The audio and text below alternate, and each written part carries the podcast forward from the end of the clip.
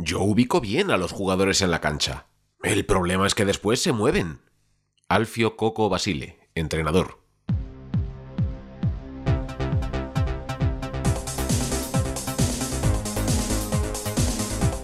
Podcast Podosférico.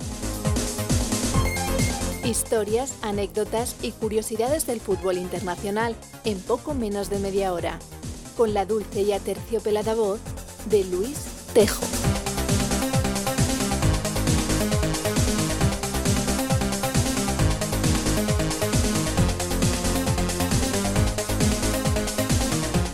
¿Qué tal? Te doy la bienvenida al podcast Podosférico, un espacio de media horita escasa en el que, como te ha dicho la sensual voz de mi amiga Azucena López que has oído al principio, se habla de fútbol pero no de más de lo mismo que te cuentan en todas partes, sino del otro lado del otro lado, la parte más friki, batallitas más o menos desconocidas, no tan gloriosas como las andanzas más épicas de los héroes más famosos, pero imprescindibles para convertir al fútbol en el deporte más popular del mundo.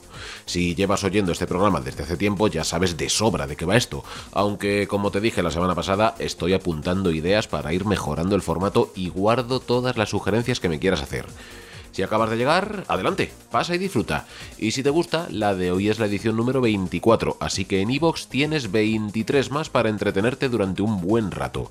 En Spreaker hay unas cuantas menos porque esa plataforma tiene límite de espacio de almacenamiento. Y de momento, mientras no entre algún mecenas a darme pasta, no me lo puedo permitir, ¿qué se le va a hacer?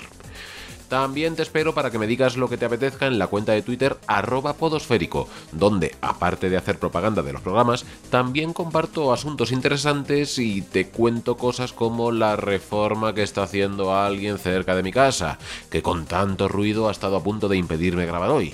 En fin, esperemos que la calidad de sonido sea decente. Soy Luis Tejo, hoy es miércoles 12 de mayo, el árbitro mira el reloj, pita el inicio del partido y empieza el vigésimo cuarto episodio del podcast Podosférico. ¡Arrancamos! Atiende, llegan las noticias.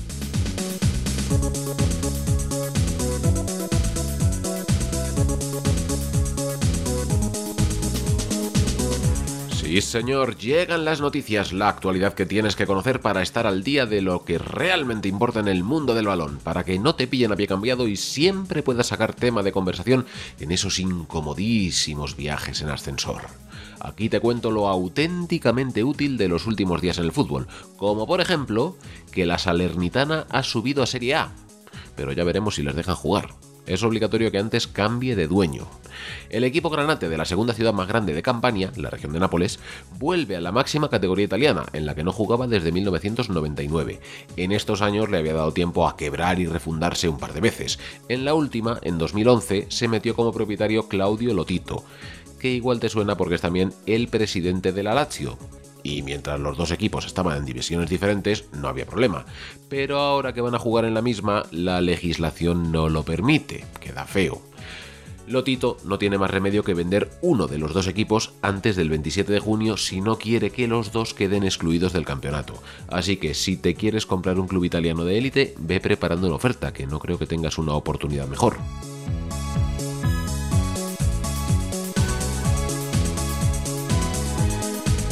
Te cuento también que el Ajax ha ganado la edición de este año de la Eredivisie, la primera división de los Países Bajos. Faltan aún dos jornadas por jugarse, pero le saca una ventaja de 14 puntos al PSV que es imposible de remontar. Así que ya le han entregado el trofeo de campeón, que es una bandeja plateada redonda bastante bonita, con el logo de la Federación Nacional. Eh, para servir gin tonics en ella queda muy elegante. Lo que pasa es que el Ajax ya tiene 35 de estas y ya no les hace tanta ilusión. Pero se les ha ocurrido una idea ingeniosa. Dice el director general del club, un tío que igual te suena porque responde al nombre de Edwin van der Sar, que como este año los aficionados no han podido estar en la grada, quieren compensarles. Así que han agarrado la bandeja, la han llevado a una forja, la han fundido y con el metal han fabricado 42.000 estrellas que regalarán una a cada abonado del equipo. Y así todos pueden sentirse parte del triunfo. Bueno, han usado este metal y bastante más, que el trofeo no es tan grande. En total cada estrella pesa 3 gramos y medio y lleva 60 miligramos de la bandeja original. Y bueno, la federación ha dicho que por esta vez, en vista de lo extraño que ha sido el campeonato, les van a dar una réplica para que la puedan exponer en su museo. A ver cuánto tardan en copiarles.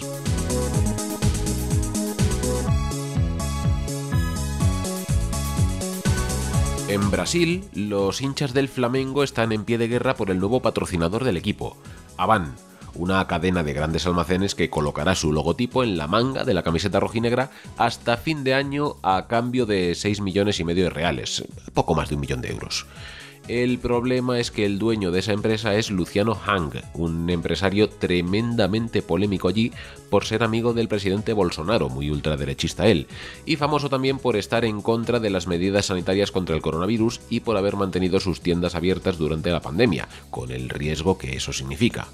Así que el grupo de aficionados Flamengo da Gente ha iniciado una campaña, que de momento es online, para exigir al equipo que rompa el contrato. Dicen que no quieren que la camiseta del Flamengo se convierta, cito textualmente, en símbolo de una ideología reaccionaria.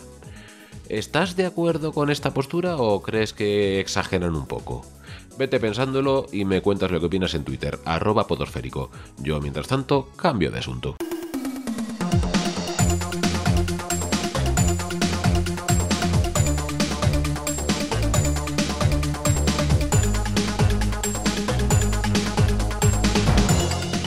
El podcast podosférico en general me gusta contar historias alegres y divertidas, por aquello de que el fútbol es, o debería ser, una fiesta para entretener y hacer disfrutar a la gente. Pero hay que reconocer que en ocasiones han ocurrido cosas muy trágicas y también es preciso que se conozcan. Esta misma semana, concretamente ayer, ha sido el aniversario de una que yo creía que era muy famosa, pero que hablando con varios amigos muy futboleros he podido comprobar que no es ni mucho menos tan sabida como yo pensaba, a pesar de que fue gravísima. Así que, para que no caiga en el olvido, te cuento qué pasó en la tragedia de Valley Parade.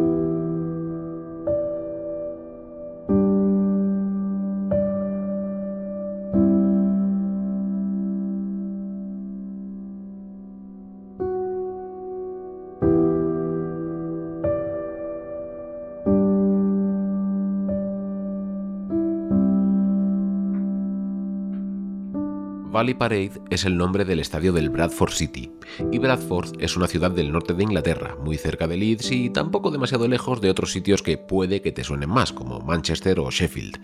Es un lugar grande de casi 300.000 habitantes y además con importancia histórica tanto cultural como económica. En la revolución industrial llegó a ser el principal centro de producción textil de todo el mundo.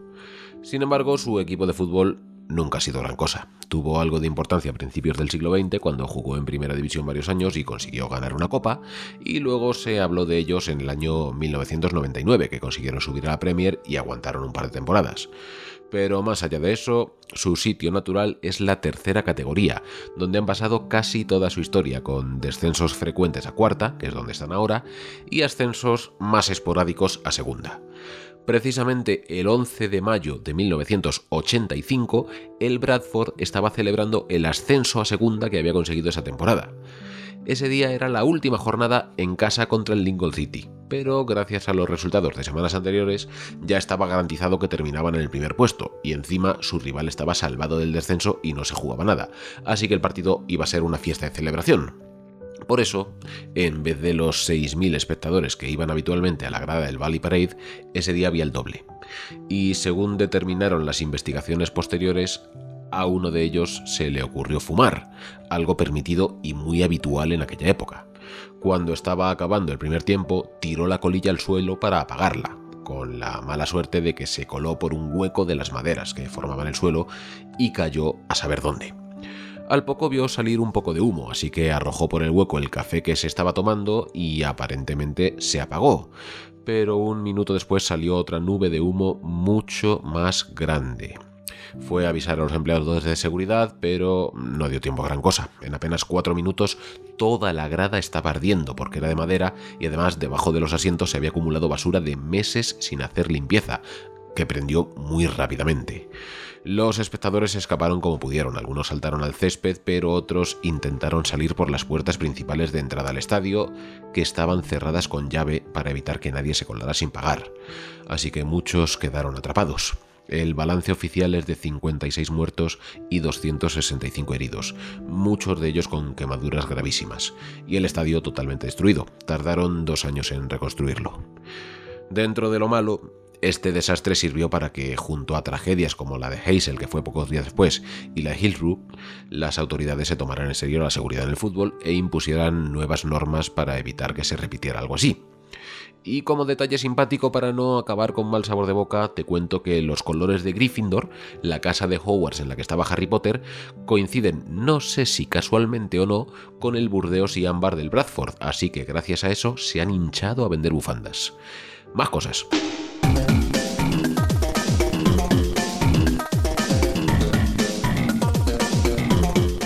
Glorias.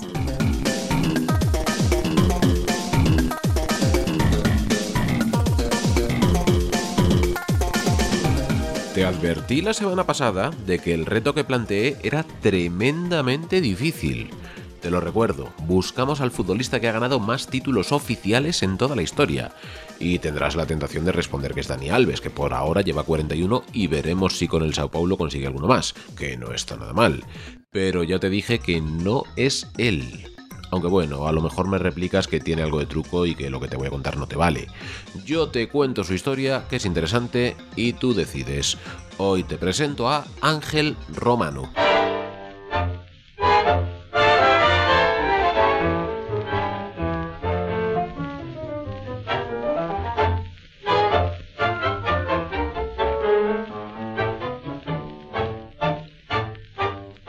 Alfredo Ángel Romano fue, porque hace mucho tiempo que murió de viejo, un delantero uruguayo que hizo su carrera al principio del siglo XX.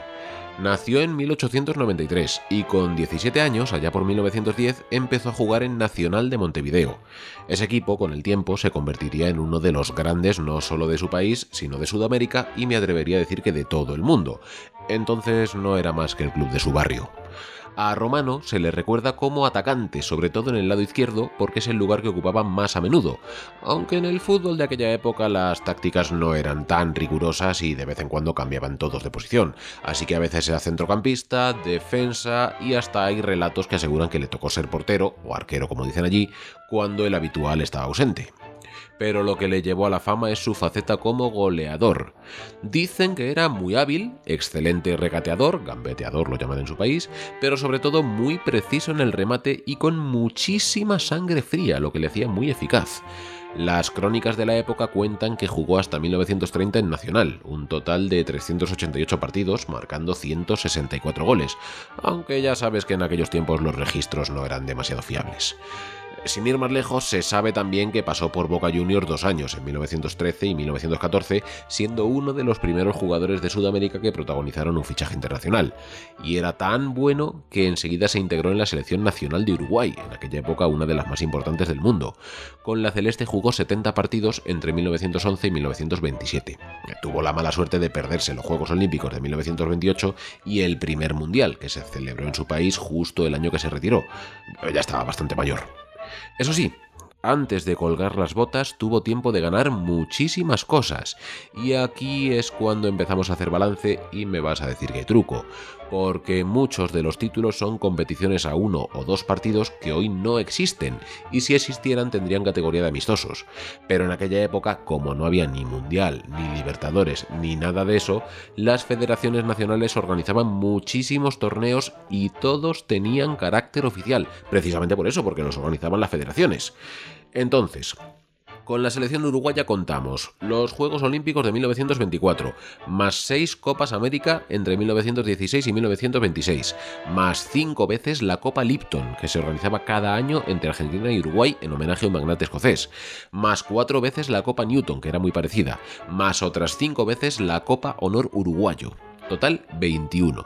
Y luego con Nacional nueve veces la Primera División Uruguaya, otros siete veces la Copa Competencia y cinco veces más la Copa de Honor, que eran torneos de Copa que se disputaban en la época. Son otros 21 y van 42. Y más todavía.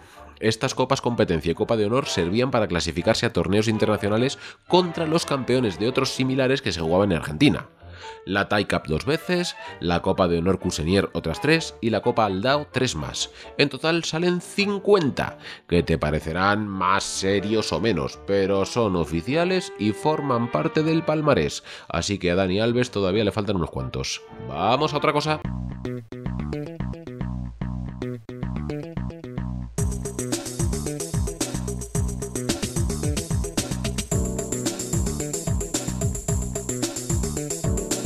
El equipo de la semana.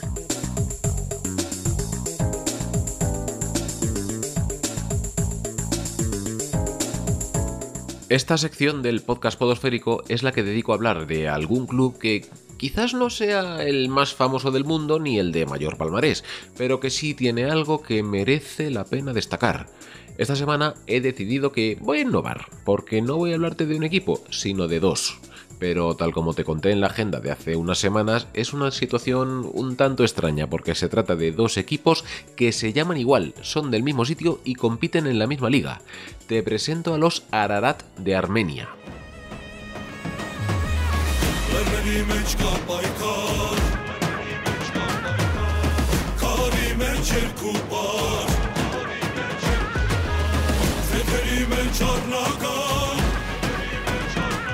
Porque sí, en la Liga Premier de Armenia, que en su idioma se dice algo parecido a Hayastani Bartsraguin Humb, puedes encontrar partidos entre dos equipos que se llaman Ararat.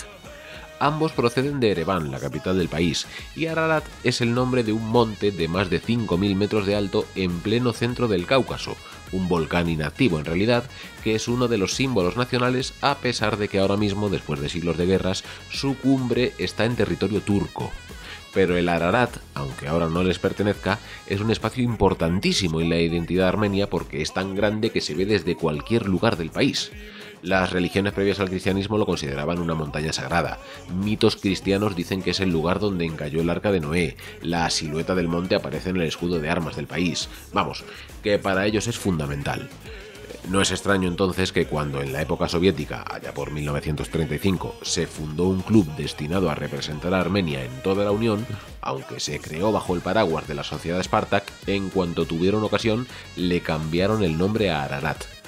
Y con esa denominación se convirtieron quizás no en un grande, porque estaba muy lejos del poderío de los rusos y los ucranianos, pero sí en uno de los más importantes de entre los periféricos pueden presumir de haber sido campeones de la Unión Soviética en 1973, el único equipo armenio que lo ha conseguido, y además de ganar también dos copas soviéticas, una de ellas en el mismo glorioso 1973. Participaron en la Copa de Europa y no se les dio mal, llegaron hasta cuartos de final y les tiró el Bayern de Múnich por un solo gol de diferencia. A partir de ahí fueron decayendo y aunque en general se mantenían en la máxima categoría, ya no ganaban títulos y se conformaban con llegar a mitad de la tabla.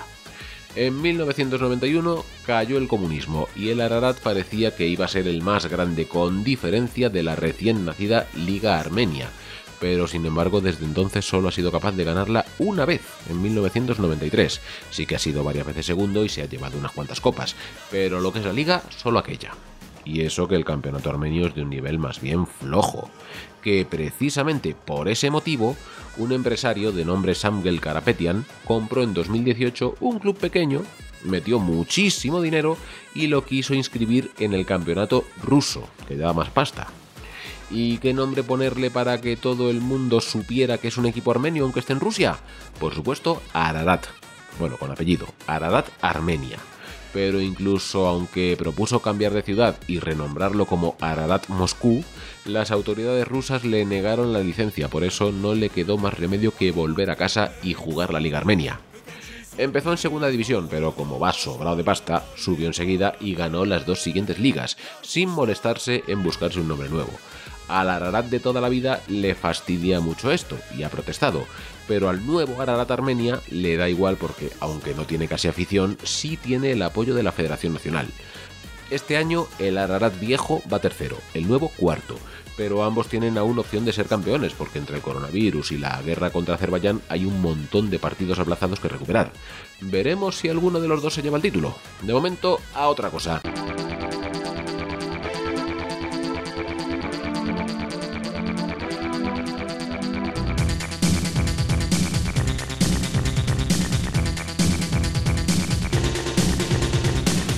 Partidos que ver o no este fin de para ser un buen friki futbolero.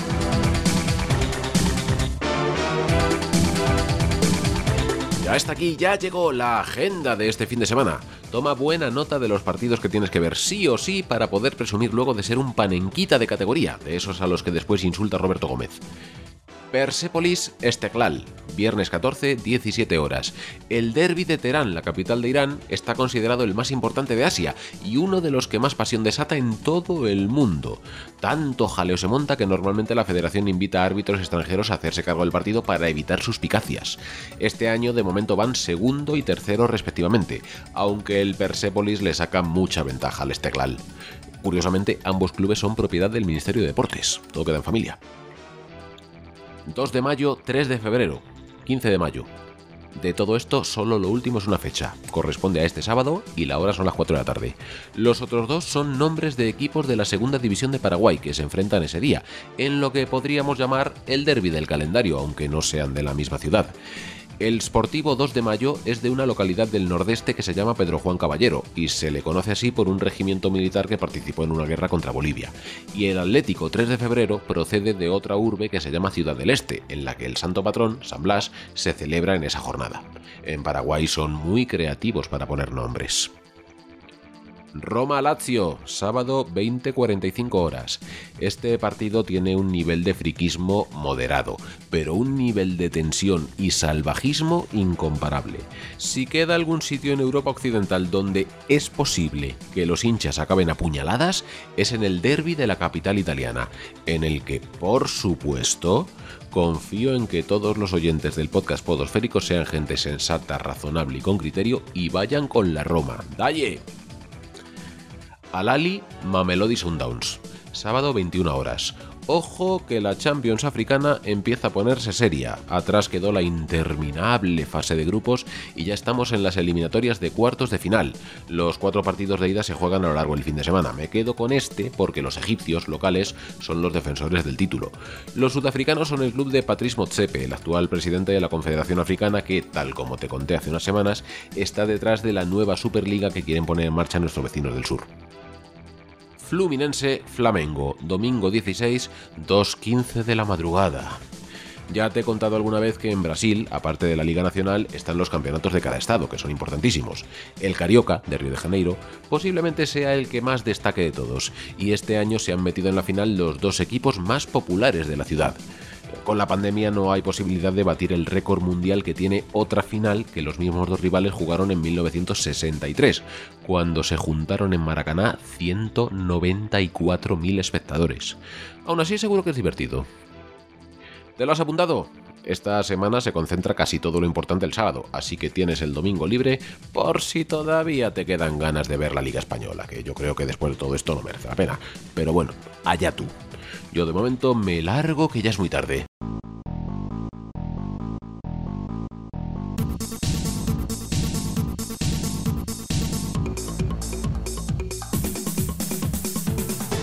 Llega el momento de terminar el episodio número 24 del podcast Podosférico, no sin antes repasar la voz de la audiencia a través de la cuenta de Twitter.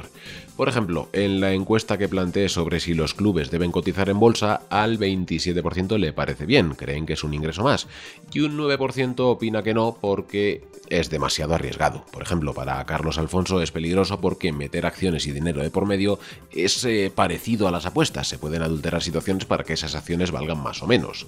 De todas formas, la gran mayoría, el 63%, lo que creéis es que los equipos no deberían ser empresas. Entiendo que preferís el modelo de clubes propiedad de sus socios. Félix de Blas dice que cuanto más poder tenga el dinero, menos tendrán los verdaderos protagonistas, el futbolista y el balón.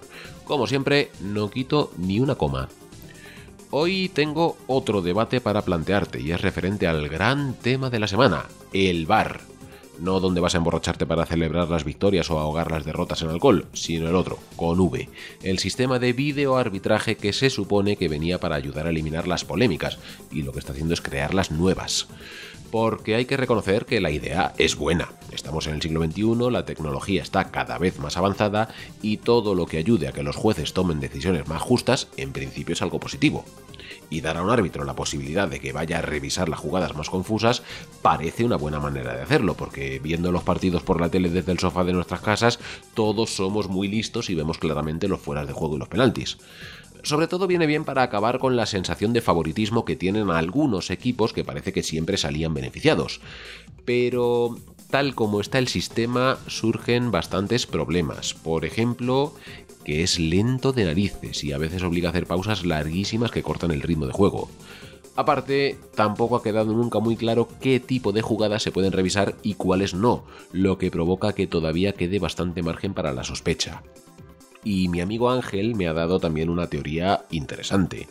El fútbol es tan popular precisamente porque es imperfecto, porque sus normas no son tan rígidas como las de otros deportes, se pueden interpretar, y eso da pie a discusiones que le dan virilla, que son la esencia de la competición, y que si las eliminas te cargas buena parte del espectáculo. Hay fueras de juego, por ejemplo, que se señalan porque medio pie está sobrepasando la línea, que es cierto que ser es, pero en la práctica no dan ninguna ventaja y ya te has cargado la posibilidad de un gol. Teniendo en cuenta todo esto, ¿tú qué harías con el bar? ¿Lo quitarías? ¿Lo dejarías como está? ¿O lo reformarías? Y si es esto último, si lo reformarías, ¿cómo? ¿Qué habría que cambiarle? Como de costumbre, deja tus comentarios en iVoox, en Spreaker o en la cuenta de Twitter, arroba podosférico. Un reto para el próximo episodio. ¿Quién es el jugador que ha ganado más veces la liga? Me da igual el país, no me refiero a la Liga Española solamente, me da igual el país, pero cuento solo las de primera división. ¿Lo sabes? ¿Seguro? Venga, a ver si es verdad.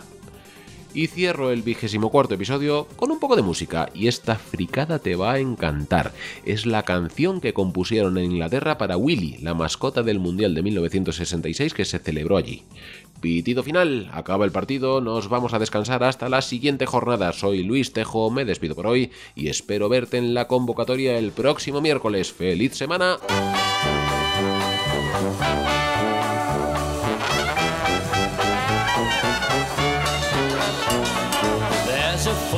Fella, you all know his name, and the papers tell us he's in the Hall of Fame.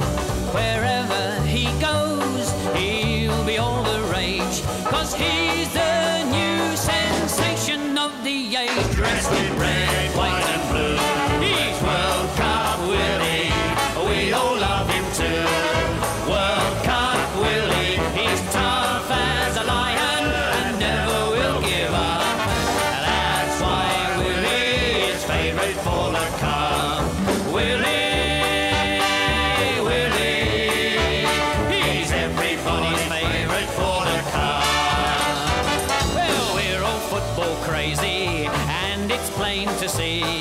That we're all so happy like one big family. Now we've found someone who makes the rafters ring. Welcome to a brand new soccer king, all dressed in red, white, and blue.